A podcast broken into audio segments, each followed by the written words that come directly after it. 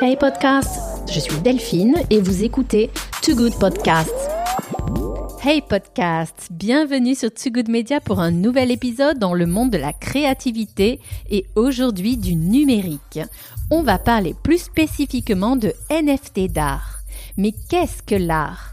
Nietzsche est peut-être un des philosophes qui en a le mieux parlé. Il écrivait L'art est rien que l'art.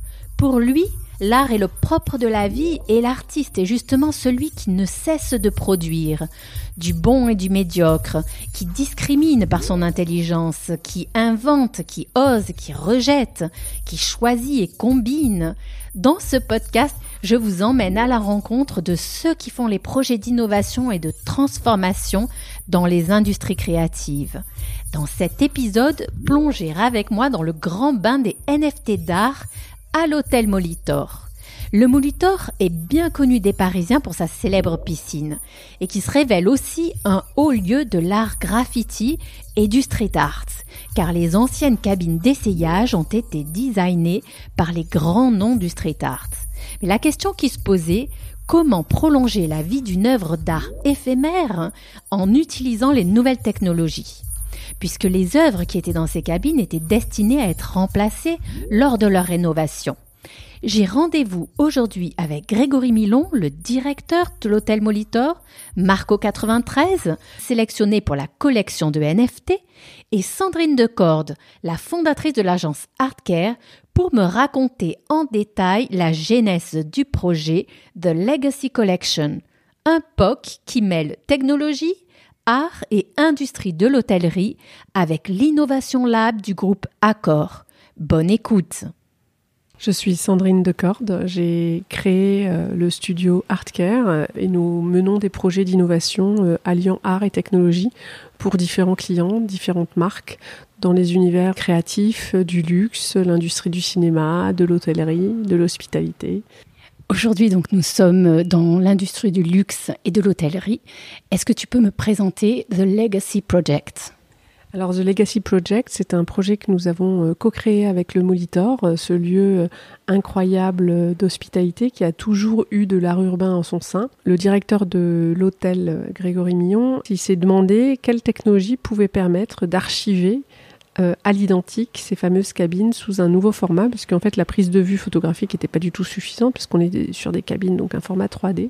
Donc on a accompagné le Molitor et la direction de l'innovation du groupe Accor, qui est partie prenante de ce projet, pour justement co-construire une démarche qui allie euh, archivage euh, et inscription des œuvres d'art sur la blockchain, travaille avec les artistes sur un projet d'innovation artistique, puisqu'en fait chaque et chaque artiste a réécrit sous un format euh, NFT d'art son œuvre, et création d'une communauté autour de cette passion de l'art urbain et de cet actif historique qui est que sont les œuvres d'art à Molitor. On est en fait sur un projet de mémoire, un projet qui a du sens et un projet d'innovation technologique en fait.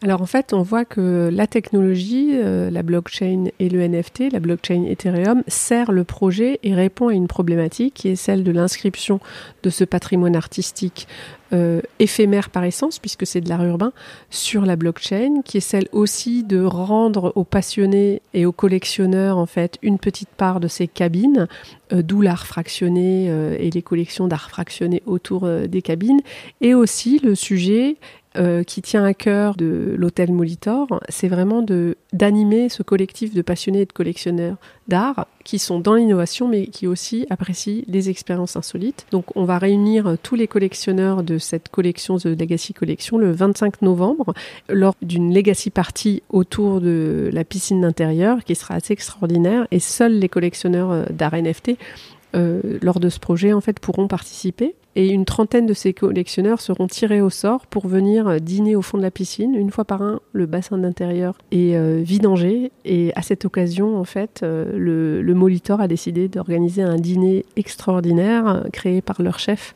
très exclusif pour 30 de ces collectionneurs. On a un recul de quelques années déjà sur les lancements de collections. Est-ce que tu peux nous parler justement avec ta vision de l'industrie? Comment ça a évolué? Et aujourd'hui, quel est l'état d'esprit euh, des entreprises qui se lancent euh, dans le lancement de collections? Alors, le, propos, je pense que de telles innovations, quand un groupe comme Accor, avec le, Molitor lance euh, de tels projets d'innovation, donc qui sont des tests en fait, euh, dans un bac à sable, c'est comment euh, tisser un lien direct avec une communauté. Oui, quand on parle de NFT, c'est un peu un mot valise maintenant qui désigne plusieurs choses, comme on peut parler de trading de NFT, de spéculation, on peut parler de technologie, NFT, blockchain. De quoi parle-t-on exactement dans ce projet? Fais-nous un petit peu de pédagogie sur ce qu'on doit distinguer pour avoir les idées claires quand on parle de NFT alors, le NFT, c'est une technologie qui a été euh, créée, inventée, diffusée, distribuée avec des, formats euh, de type open source en 2017. En 2021, on en a beaucoup parlé. Pourquoi? Parce qu'il y a eu certains NFT qui étaient en fait des œuvres d'art digitales adossées à un contrat, étaient valorisés pour plusieurs millions lors de ventes aux enchères. L'art digital, l'art numérique, l'art vidéo a toujours existé depuis plusieurs décennies. Et une des problématiques au développement de ce marché, ça a été vraiment que l'achat-revente de ces formats numériques était compliqué. Et depuis 20 ans que notre monde se digitalise fortement, on voit que les business models qui ont émergé sont les business models d'abonnement sur les contenus artistiques tels que la musique, les plateformes de streaming, parce qu'il n'y avait pas de protocole et de technologie qui permettaient d'acheter et de créer de la rareté peut-être artificiellement, mais de certifier cette rareté artificielle. Et donc on voit quand même des nouveaux euh, développements technologiques, des nouvelles innovations, notamment dans le domaine de la musique, dans le domaine du cinéma, dans les domaines artistiques et des industries créatives, qui ont été depuis 20 ans complètement disruptés par le streaming, les modèles d'abonnement, qui ont changé leur business model, qui se réapproprient grâce à cette technologie une nouvelle façon de faire et de vendre et de distribuer leur musique. Donc c'est quand même un, Même si on dit que la hype des NFT est passée, tant mieux. Moi je dis tant mieux parce qu'en fait c'est là où on s'intéresse à la technologie parce qu'elle répond à une problématique et où les choses vont pouvoir se développer de manière plus pérenne. Il y a aussi un autre atout de cette technologie qui est le lien entre un objet digital et une personne. Donc en fonction de la technologie utilisée, un NFT peut être attaché indéfiniment à une personne pourra très bien s'imaginer dans quelques années avoir des passeports ou des cartes d'identité sous le format NFT complètement dématérialisé et que je ne pourrai pas transférer individuellement euh, à une autre personne, mais qui me sera forcément rattaché et où je pourrai archiver en fait les grands événements de ma vie, mon baccalauréat, mes, mon diplôme d'études, euh, euh, mes voyages dans le monde entier, etc. Et donc on est vraiment là sur des cas d'usage de ces technologies qui sont relativement récentes, mais qui répondent à des problématiques. Et c'est là où on va voir si elles se déploient vraiment. Et moi, je crois qu'elles vont se déployer. L'usager peut avoir jouissance de son œuvre déjà parce qu'il est propriétaire du fichier digital. Il peut donc, euh, à titre privé, l'imprimer sur des grands formats. C'est un fichier euh, qui est un fichier 4K. Et pour la vidéo, c'est des fichiers 2K, donc de la très haute définition, et dont il est propriétaire. Et euh, le contrat NFT certifie qu'il y a un seul exemplaire unique de cette œuvre et que c'est un, engagement de l'artiste et du producteur qui est le monitor qu'il n'y aura pas d'autre tirage. Donc on est un peu sur des modèles comme la photo où en fait l'artiste s'engage à avoir un tirage à 1, 2, 3 exemplaires. Là, chaque NFT est unique et est considéré comme un tirage unique inscrit sur la blockchain.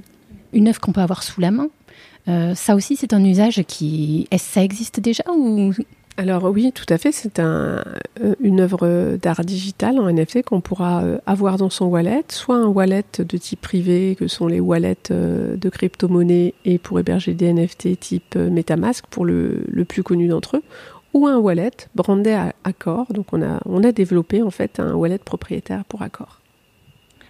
Génial.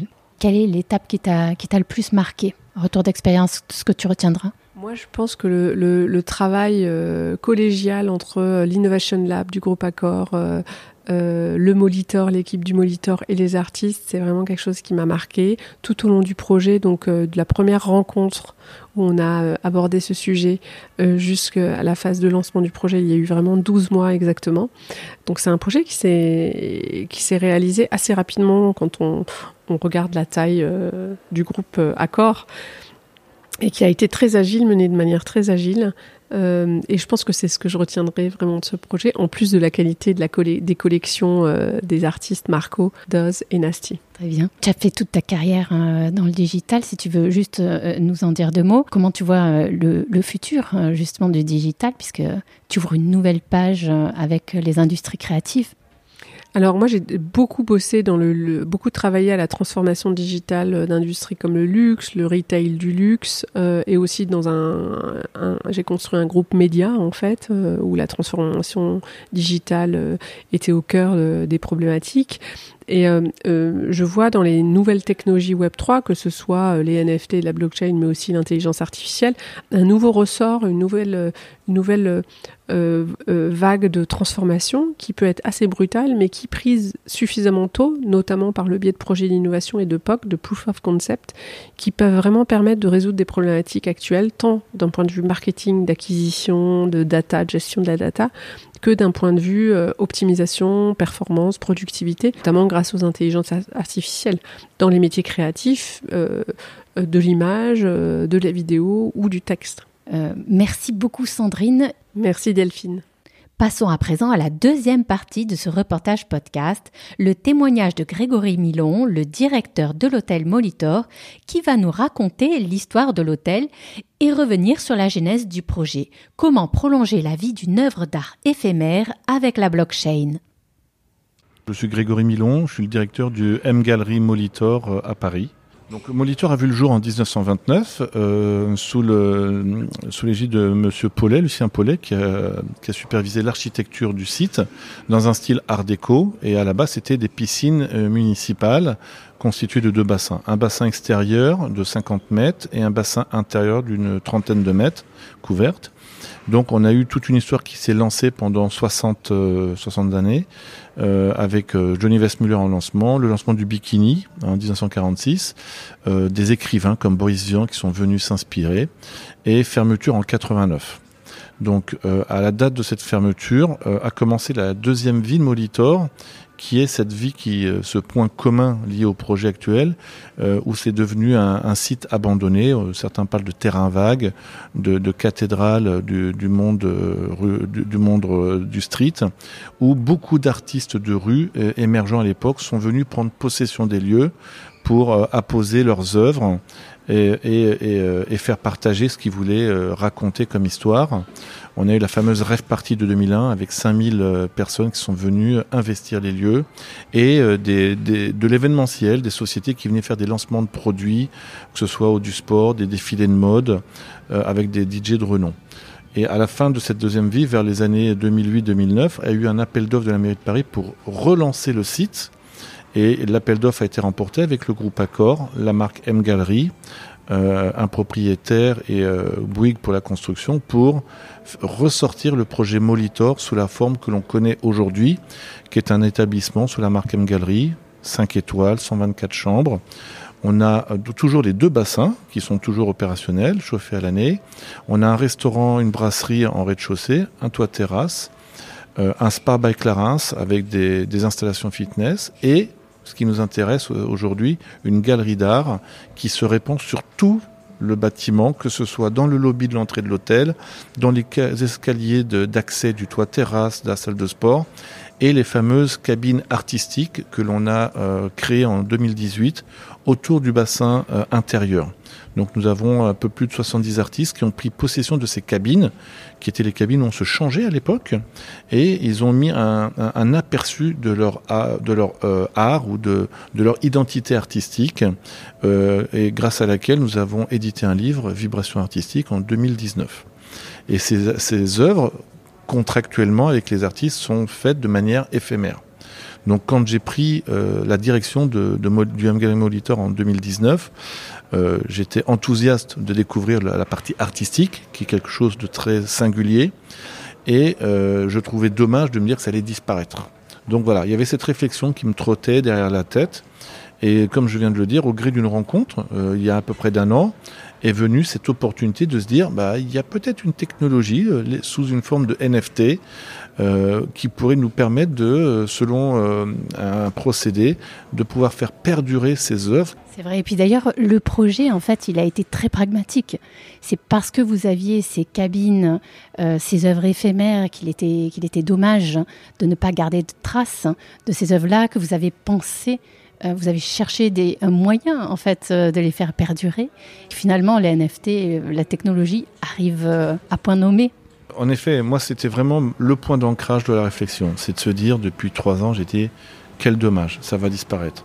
J'avais même demandé à, mon département technique, est-ce qu'on ne pouvait pas mettre un espèce de coffrage à l'intérieur même de chaque cabine euh, pour pouvoir ensuite les démonter et que l'artiste, à la limite, le reprenne, ou s'il va dans des expositions, puisse dire, ben voilà, ça, c'est une pièce, cabine faite euh, à, à, Molitor de, à telle période, et ainsi de suite.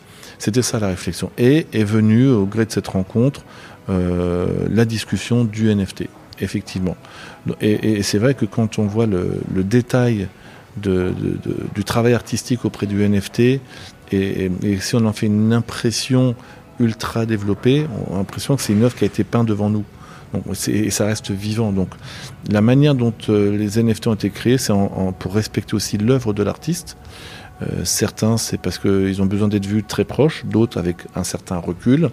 Donc il faut aussi respecter le code euh, de l'artiste et de la dimension qu'il a voulu mettre sur, sur ce point-là. Mais oui, c'est une belle réflexion. Donc voilà, on va pouvoir le digitaliser, le, rendre dans un portefeuille, dans un wallet, comme on dit en, en Web3. Euh, on a déjà des wallets dans des smartphones, on en aura un là. C'est pour se singulariser et montrer que l'hôtellerie d'aujourd'hui n'est pas aussi, euh, euh, je dirais, stagnante qu'elle ne pouvait l'être dans le passé. Elle s'est modernisée et on essaye aujourd'hui, plutôt que de vendre une chambre, c'est d'aller sur de l'expérience, sur une venue, de faire de la découverte pour nos clients. Et votre, votre clientèle, justement, est-ce que vous avez des passionnés d'art? Est-ce que c'est une clientèle internationale? Comment vit-elle son, son expérience au Molitor? Alors notre clientèle à la base, faut, on, reste encore très français et local, puisque c'est un produit fait pour les Parisiens à la base en France, euh, mais on l'internationalise notre clientèle. Les gens qui viennent et, qui décident de revenir, c'est vraiment parce qu'ils sont tombés en amour avec le lieu et ça répond à leurs attentes, d'avoir un lieu qui est un peu comme une bulle d'oxygène dans Paris. On se sent protégé pour avoir un havre de paix.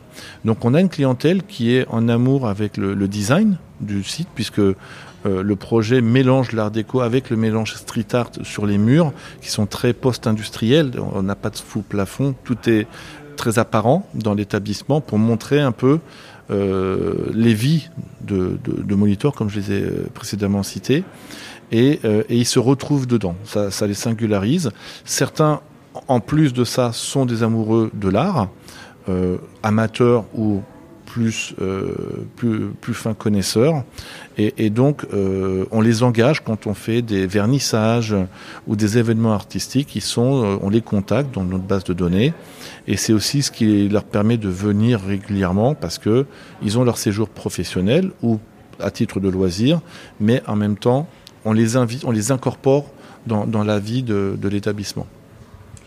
Très bien. Et je me posais la question d'un point de vue justement de l'industrie, industrie de l'hôtellerie, les nouvelles technologies, le Web 3, les, la blockchain, les NFT. Vous avez un peu appréhendé ce projet avec ses multiples parties, cette innovation. Ce n'est pas un projet facile.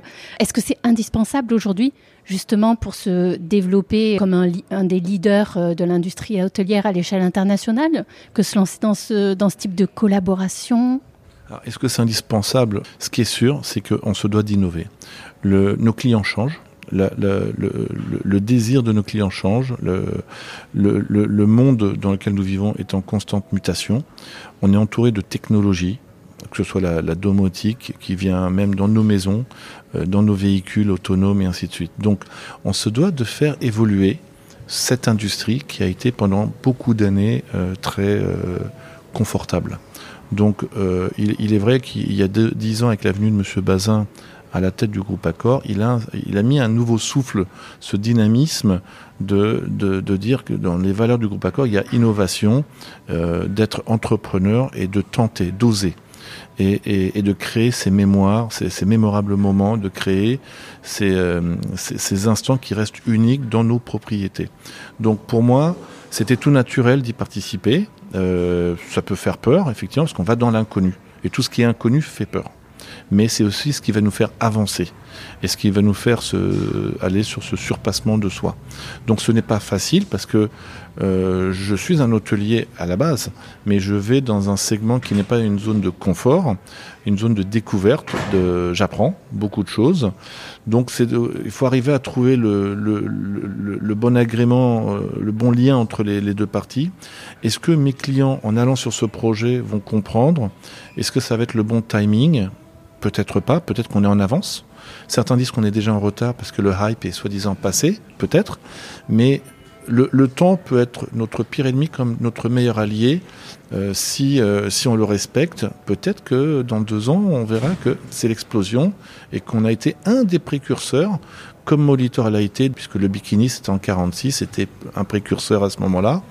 Donc je ne veux pas paraître euh, arrogant en disant je veux être, mais c'est de contribuer à mettre un point d'histoire pour Molitor, pour le M Gallery Molitor. Et on a pris beaucoup de plaisir à le faire. On a une belle relation avec les artistes, ce qui est très important. Il y a une relation de confiance. Donc si on est capable de faire ça, c'est parce que si les artistes avec lesquels on travaille main dans la main, pas non seulement les quatre, mais tous les artistes où euh, on essaie de les garder euh, en, en, connexion euh, selon les événements qui viennent pour euh, bah, leur donner en retour ce qu'ils ont donné à Molitor dans cette deuxième vie. Ça m'intéresse parce que euh, souvent on se dit voilà il faut automatiser une expérience client dans un hôtel, dans un restaurant, mais on a des clients qui veulent revenir au contact humain. Donc est-ce que c'est le bon moment? Comment développer le service d'une autre manière? Donc voilà, c'est aussi à nous d'apporter ces solutions ou du moins d'y travailler pour, euh, pour encore une fois, c'est ce sens de l'innovation qui fait que ça rend notre quotidien beaucoup plus excitant.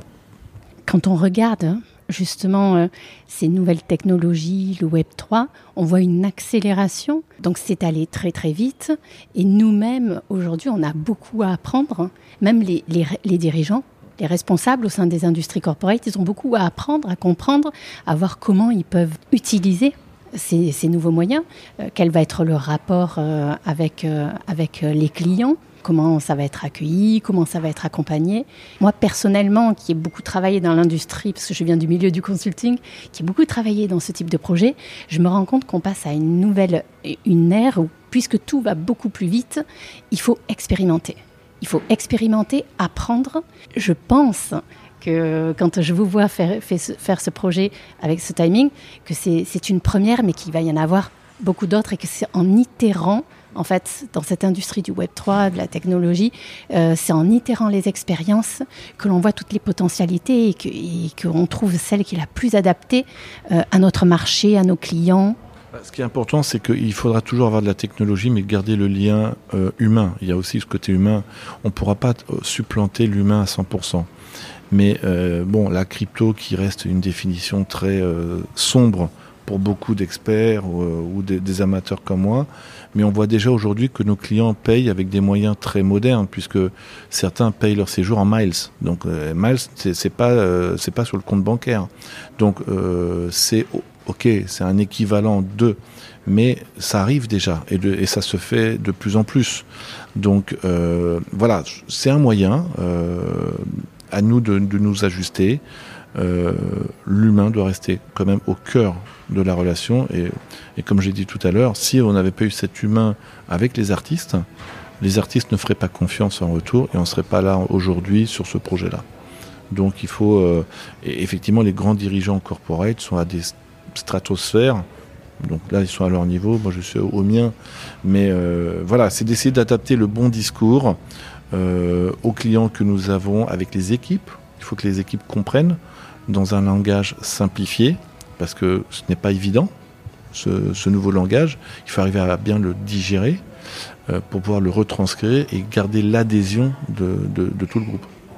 quand on voit justement que si on parle un peu plus précisément de la collection de NFT, on est vraiment dans l'humain parce que non seulement qu'il va y avoir une, une vente euh, de 400 œuvres, hein, il y aura un propriétaire, un collectionneur qui pourra bénéficier, qui achètera cette œuvre numérique, mais c'est assorti également aussi de l'invitation à un dîner, donc en physique, et de la rencontre aussi de quatre artistes.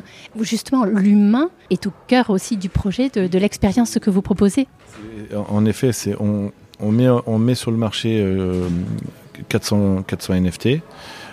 mais euh, face à ces NFT, on aura des rendez-vous pour que ces amoureux de l'art ou ces, ces, c'est curieux, peut-être, euh, pouvoir créer un, point de rencontre. Donc on aura le, la Legacy Party euh, le, 25 novembre dans le bassin intérieur euh, et en 2024 un dîner pour 40 d'entre eux au fond du bassin.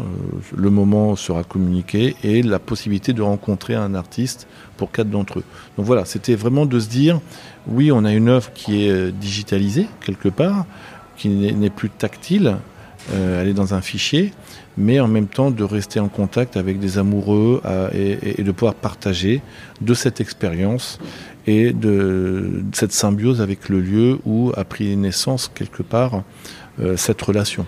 Donc c'est sûr que si ces artistes, pour la plupart, n'étaient pas venus prendre possession dans les années 90-2000 du lieu, on ne serait pas là aujourd'hui avec cette magnifique histoire. Pour avoir participé à des conférences avec euh, euh, bah, des, investisseurs euh, sur, les nouvelles technologies, un des freins aujourd'hui, c'était la pauvre qualité artistique des œuvres qui ont été produites jusqu'à présent et qui ont, qui ont donné lieu un peu à, des, à des jokes. là, pour le coup, on est sur des, des, œuvres d'art qui ont une vraie qualité artistique, visuelle. Et ça aussi, je pense que c'est un, ça distingue votre collection de ce qu'il y a pu y avoir dans le passé, en fait, comme drop tout, à fait. En fait, ce sont des. Déjà, les artistes qui sont venus sont des artistes qui continuent de vivre de leur art, déjà. Donc, on n'est pas au mouvement où euh, j'ai 18 ans, je vais me faire. Euh, j'ai tagué un hangar parce que j'ai envie de m'amuser, et puis ça a été une période de 50 de ma vie. Là, on est face à des artistes qui ont eu ce mouvement et qui ont continué euh, et qui en vivent et qui voyagent à travers le monde parce qu'ils sont demandés pour couvrir. Donc la, sélection était faite et, pour vraiment donner cette vibration euh, artistique, j'ai envie de dire, à la vue de ce que l'on va voir sur ces, NFT. Très bien, merci beaucoup euh, Grégory. Et j'espère qu'on aura l'occasion de se parler euh, au fur et à mesure que, voilà, que, cette expérience aura été vécue pour avoir aussi le, retour, la rencontre avec les collectionneurs. ça va être très intéressant, je pense, pour tout le monde d'apprendre de ce projet. Tout à fait. Euh, là, on est vraiment dans la phase de lancement, de réserve, euh, whitelist, euh, lancement, vente sur la réserve privée. Mais bien évidemment, une fois que tout sera vendu, ça sera d'avoir des rencontres. Mais moi, ça m'intéresserait de rencontrer des acheteurs, des collectionneurs, pour pouvoir comprendre encore plus la, réflexion et la démarche qu'il y a derrière. Est-ce que c'est une démarche purement, simplement de, de collectionneur euh, certains, ça va être plus dans de l'investissement. Il faut, être très transparent. Donc voilà, et savoir qu'est-ce qui fait que, comment est-ce que eux, ils accueillent euh, cette évolution-là? C'est vrai. C'est très intéressant et c'est passionnant. Et merci de nous avoir donné l'occasion aujourd'hui de se rencontrer et d'écrire une page. On l'espère, on espère que cette page voilà, va bien s'écrire et, euh, va rester. en tous les cas, nous, on est très fiers de ce que l'on fait. Euh, parce qu'il y a de, bonnes valeurs et, c'est ça qui est important. Euh, et on est, je dirais, on est très cohérent entre les différentes parties qui se sont rencontrées pour faire aboutir ce projet. Merci Grégory. Merci à vous, merci beaucoup troisième partie de ce reportage podcast, j'ai eu la chance de pouvoir rencontrer Marco93, l'un des quatre artistes sélectionnés pour ce projet de NFT d'art, qui va me raconter comment il a décidé de plonger dans le grand bain des NFT d'art avec The Legacy Collection.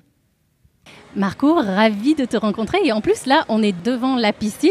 Donc, tu vas pouvoir nous expliquer ton lien. Comment est-ce que tu as commencé à créer à l'hôtel Molitor et comment tu es arrivé sur, euh, ce projet de NFT Bonjour, donc moi c'est Marco 93, donc artiste peintre, graffeur euh, depuis les années 80. Bienvenue à toutes et tous euh, à l'hôtel Molitor. Là, on est euh, vraiment en immersion, c'est le cas de le dire, devant la piscine. Et euh, tout autour de nous, il y a presque 100 cabines qui ont été peintes par, par plein d'artistes avec des techniques, des univers différents. Et au deuxième, il y a la mienne, là. Voilà, donc c'est quelque chose que j'avais réalisé en 2018, en abstrait, avec beaucoup de coulures. voilà, ça évoque beaucoup l'eau. Et puis il y a un petit jaguar qui est transparent et quand vous prenez une photo avec votre flash, il apparaît. Donc j'aime bien aussi ce côté de révéler euh, l'invisible. Quand est-ce que tu as commencé? Quelle, est ta signature? Alors moi j'ai commencé euh, euh, dans le mouvement hip-hop. J'ai grandi à Saint-Denis, j'habite toujours à Saint-Denis. Et à savoir que donc dans les années 80, il y avait du graffiti partout. Mais pas seulement, il y avait aussi des rappeurs comme NTM, etc. Et donc tous les gamins de, ma génération, on s'essayait à tout. J'ai essayé de danser. Bon, si vous me voyez en réel, vous verrez que j'ai arrêté ma carrière de danseur il y a bien longtemps.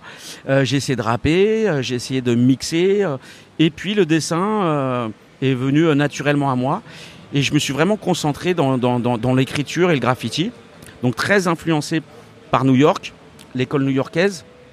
Et au fur et à mesure des années, j'ai digéré ce style américain. Et j'en ai recraché quelque chose sur les murs qui est vraiment mon style à, moi, un mélange de calligraphie abstraite. Donc cette calligraphie abstraite, je peux en faire des œuvres 100% abstraites, ou quelquefois je peux l'injecter dans du figuratif. Et euh, j'ai fait pas mal de, jaguars, donc l'animal le jaguar. Il y en a un dans ma cabine aussi. L'art m'a emmené euh, dans la jungle brésilienne pour aller voir le jaguar en, liberté donc voilà, et, petit gamin de banlieue, euh, l'art m'a percuté. Euh, pour moi, l'art, c'est une énergie qu'on reçoit ou qu'on transmet. Et donc j'ai été foudroyé quoi, par, euh, par cette comète qui s'appelle l'art et qui m'a donné de la force, qui m'a permis de rencontrer des gens qui m'ont donné de la force, qui m'ont permis de rencontrer des gens du monde entier, de différents milieux. Et puis voilà, pour faire un petit résumé, pouvez me retrouver en train de peindre dans une favela à Rio et trois semaines après euh, dans une euh, villa euh, luxueuse de Hollywood avec le même pantalon et les mêmes taches sur moi. Et voilà, c'est une ouverture sur le monde, l'art. Voilà. c'est vrai que c'est exceptionnel cette, cette communauté, cette initiation euh, qui a euh, dans, dans l'art graffiti, qui est une communauté internationale et qui est beaucoup dans l'expérimentation aussi. C'est une forme d'art, une expression, un courant vraiment bien particulier qui maintenant, on a pas mal quand même d'années de recul. Oui, oui, oui. Bah, vous savez, il y, a eu une exposition là à l'hôtel de ville dont j'étais le co-commissaire, donc 60 ans d'art urbain euh, à Paris. Et donc on commence avec des gens comme Villeglé, qui nous a quittés malheureusement il y a peu de temps, des gens aussi comme Zloty, voilà, qui ont commencé dans les années 50, 60. Ensuite, les techniques se sont développées. Le graffiti est arrivé de plein fouet et a rempli Paris dans les années 80. Tout le travail des pochoiristes, euh, des colleurs d'affiches, etc. existait aussi avant. Euh, depuis un peu plus de 15 ans, il y a l'arrivée du terme street art qui a donné un, nouveau souffle aussi en termes de, technicité, en termes de mélange de génération et en termes de mélange de genre aussi, féminin. À savoir que dans le graffiti, il y avait très très très peu de graffeuses. Hein, elles étaient 2-3 dans les années 80. Et aujourd'hui, avec le street art, euh, il y a beaucoup beaucoup beaucoup de femmes euh, voilà, qui s'expriment avec différentes techniques et qui font des choses monumentales. Est-ce que tu pourrais nous donner des noms? Parce que justement, je n'avais pas en tête de figures féminines du street art. Une, très très très très grande artiste qu'on a perdue aussi il y a très très peu de temps, c'est Mystique qui faisait des pochoirs donc dans les années 80, qui, qui a continué euh, jusqu'à euh, très peu de temps, qui fait partie du patrimoine. Sa disparition a touché énormément de Parisiens. Et c'est là que tu te rends compte de l'intimité qu'il y a entre les gens et, les œuvres d'art en fait.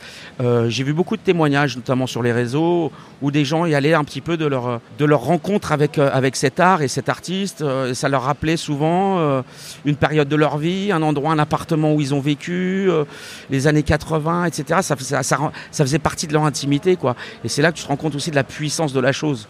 Donc voilà, c'est très, très très grande artiste.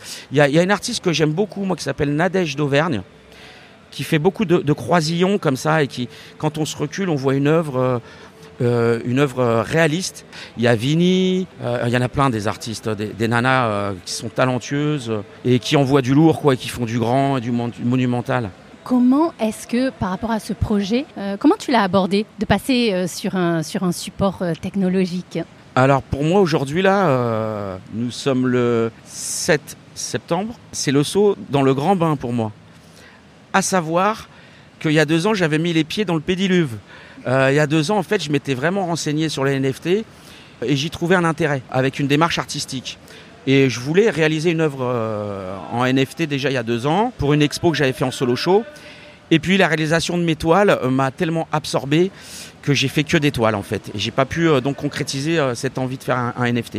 Et donc avec ce projet Molitor, en fait, comme on disait tout à l'heure, euh, c'est des planètes qui s'alignent. Je crois beaucoup aux énergies et aux planètes qui s'alignent. Et là, il y a une équipe hyper compétente, donc aussi avec Artcare et, et donc Molitor, qui font tout ce travail aussi. c'est un honneur et un grand plaisir d'être dans le même bateau avec eux. Et je suis hyper enthousiaste et j'y crois à 1000%. mais toi, tu fais partie de ceux qui y croient. Et pourquoi est-ce que tu y crois? Quand je regarde une œuvre, j'essaie tout de suite de remettre l'œuvre dans son contexte.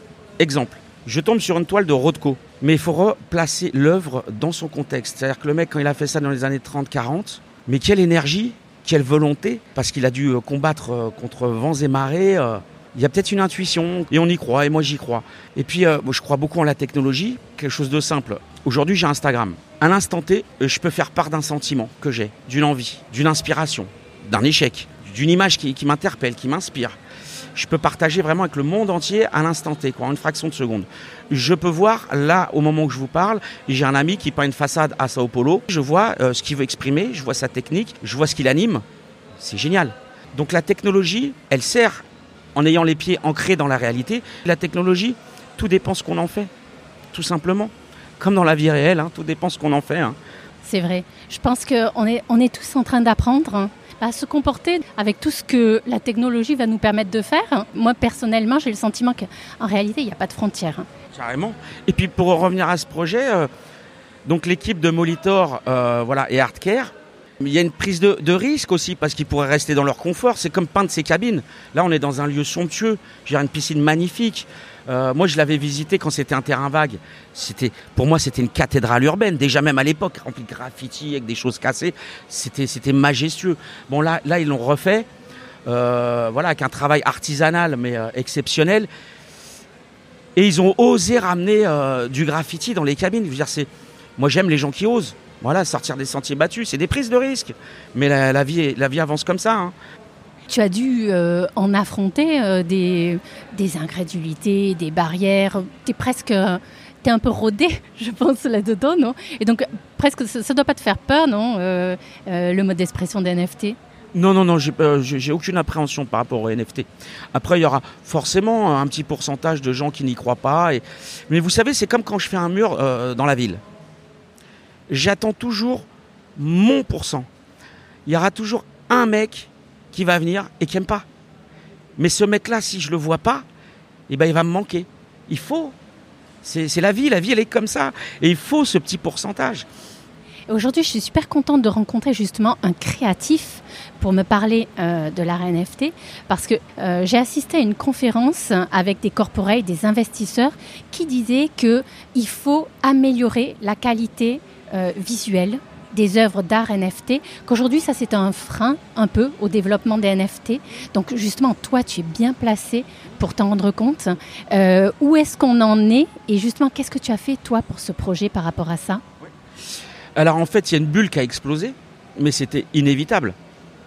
Euh, il y avait un petit peu de, de, tout, quoi. C'était un peu le, le bazar, quoi. Après, chacun devait piocher un petit peu ce qui lui semblait euh, avoir du sens ou pas, mais c'est vrai que c'est parti dans des choses un petit peu euh, olé olé, on va dire. Et donc le projet qu'on fait avec Molitor, et moi je m'y retrouve parce que vous savez quand je faisais des, des, fresques dans, les années 80, depuis les années 80, je fais toujours trois photos d'une fresque. C'est-à-dire que je fais en photo ma fresque vraiment la, dimension de ma fresque. Ensuite, je me recule pour prendre en photo ma fresque et l'environnement.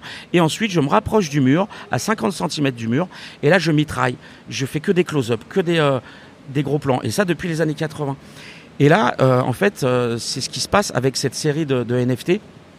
C'est pas moi qui ai pris les photos, mais je les ai validées.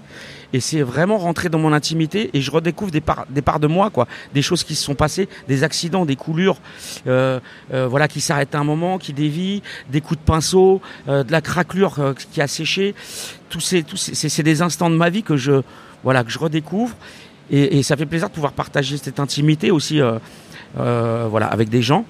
Et c'est, voilà, mon sens, il est là. Et j'aime voir le regard, le regard des gens, un autre regard. Mais en fait, c'est pour ça qu'on aime les artistes aussi. hein. C'est parce que les artistes voient le monde différemment des autres gens. Et voilà, c'est un autre prisme. Et, euh, et moi, ce que j'aime, c'est des gens qui vont me parler de ma peinture et des choses qui sont sous mes yeux, qui sont évidentes. Et ça fait 30 ans que je l'avais pas vu. Et la personne va me sortir une phrase et qui va me transcender. Voilà, donc je suis toujours euh, ouvert et attentif à ça. Quoi. Donc j'espère que euh, le jour du, du, du, du- du vernissage, je, je vais pouvoir rencontrer des gens qui me, qui me raconteront ma vie. Super. Et je voulais, te- pour terminer, parler un peu de cette, euh, de cette communauté internationale.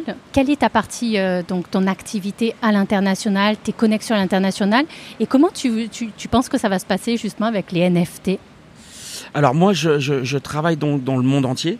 J'ai fait, euh, je sais pas, j'ai dû peindre dans 40, plus de 40 pays. Euh, donc voilà, New York, euh, Tokyo, euh, le Cambodge, l'Afrique, euh, Amérique latine, etc., etc.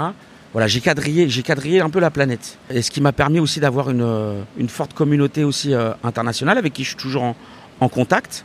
Beaucoup d'artistes, j'ai rencontré énormément d'artistes de styles différents, d'origines différentes. Et on a tous le même langage en fait. C'est ça qui est bien aussi dans l'art.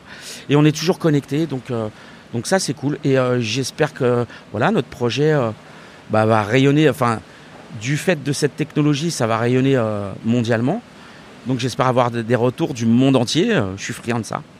Je pense que c'est ce qui va se passer, hein, parce que j'étais à NFT Paris et j'ai rencontré justement des artistes qui s'essayaient au NFT et qui me disaient que ça faisait déjà des années qu'ils collaboraient ensemble, que cet événement leur avait permis de se rencontrer dans le monde physique, euh, mais que et justement ils sont, il y a un peu une communauté aussi qui se comprend, qui se soutient, et aussi parce que les galeries les suivent pas forcément, Euh, donc il y a beaucoup d'entraide. euh, C'est quelque chose. j'ai l'impression que ce qu'il y a dans le monde du street art se retrouve aussi dans l'art NFT et ça devrait. Voilà, cette notion de communauté, c'est quelque chose qui, euh, qui existe déjà dans l'art euh, et qui risque de vraiment bien prendre. Carrément. Moi, vous savez, je, hum, je vois un peu no- notre relation dans le monde, à chacun, avec des cercles. On a son, son cercle proche, sa famille, son cercle d'amis, amis de quartier, amis de ville, amis de jeunesse, puis d'autres cercles, après, d'autres gens qu'on a rencontrés. Et j'ai toujours aimé aller d'un cercle à l'autre. Et puis il y a des cercles qui se, qui se connectent aussi. Et, euh, donc cette communauté NFT, pour moi, c'est un nouveau cercle. C'est une nouvelle porte que je vais ouvrir. Et je trouve ça magnifique. Donc, euh, je suis impatient. J'ai quand même l'impression que de tout ce qu'on se dit, qu'il n'y a pas de frontière entre, entre ce virtuel et ce réel. Non, non, il n'y a pas de frontière. Et euh, voilà, et le NFT, c'est un outil euh, de plus pour communiquer, élargir justement nos cercles, nos communautés, communiquer, à savoir que l'art, c'est le premier cercle. L'art, il est international. On n'a pas besoin de parler la même langue. C'est un sentiment, c'est une énergie qu'on envoie, qu'on reçoit. Et euh, voilà. Et l'éducation n'a rien à voir. Par exemple, moi, j'ai pas été élevé dans la musique classique. Mon art m'a permis de me retrouver sur scène un jour à performer avec un orchestre euh, de musique classique, un orchestre symphonique qui s'appelle Divertimento, euh, dirigé par Zaya Ziwani. Et, euh, et donc j'ai performé avec 85 musiciens sur scène sur le Boléro de Ravel. Et j'en ai, mais j'en suis encore ému quoi. Et, pourquoi? Je peux pas vous l'expliquer. C'est le mystère de l'art. C'est la puissance de l'art. C'est ça, ça rapproche les peuples, ça rapproche tout le monde quoi. Donc voilà. Merci Marco, c'était un plaisir d'échanger et de te rencontrer aujourd'hui. Merci à vous et bienvenue avec nous pour sauter dans le grand bain des NFT. Où est-ce qu'on peut te, te suivre si justement euh, voilà, on a envie de, de rentrer dans, ta, dans ton cercle? Bah, vous pouvez me suivre sur euh, Instagram par exemple. Instagram et Facebook, c'est le même, c'est M-A-R-K-O 93 Dark Vapor. Marco 93 Dark Vapor. Voilà, et puis euh, bah, bah, dessus, je, je partage euh, à n'importe quelle heure, beaucoup la nuit parce que j'aime bien travailler la nuit et très très fort en musique.